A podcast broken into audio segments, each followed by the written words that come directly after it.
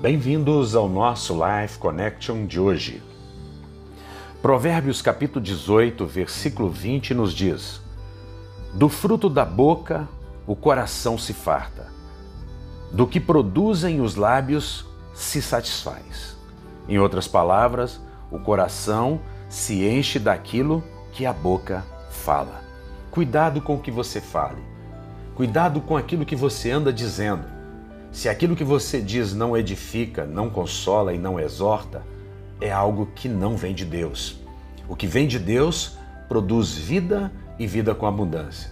Só saia da nossa boca aquilo que é bom, aquilo que é proveitoso.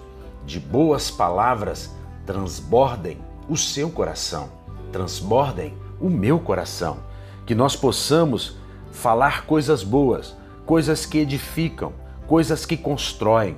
Nós temos a boa notícia. O Evangelho é a boa nova.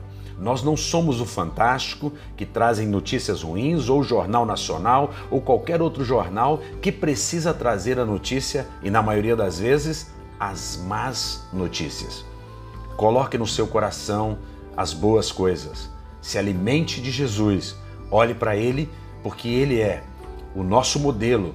Ele é o homem perfeito e Ele é o infinito Deus-homem. Ele é 100% homem, 100% Deus. Tudo que Jesus fez, eu faço.